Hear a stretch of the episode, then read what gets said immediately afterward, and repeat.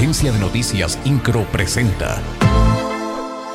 Resumen informativo. Este viernes a las 11 de la noche se comenzarán a cerrar los carriles centrales de 5 de febrero para dar inicio a los trabajos de reingeniería de esta vialidad.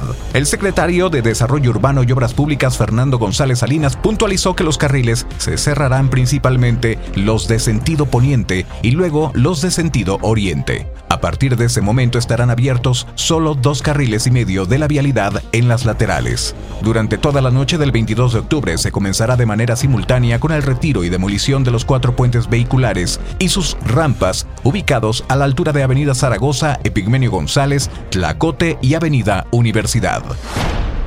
El gobernador del estado, Mauricio Curi González, aseguró que hay intromisión de algunas personas de Morena en las protestas que se han llevado a cabo en contra de los cambios que se han hecho en el transporte público. Esto luego de las manifestaciones que se registraron este lunes por parte de habitantes de Santa Bárbara.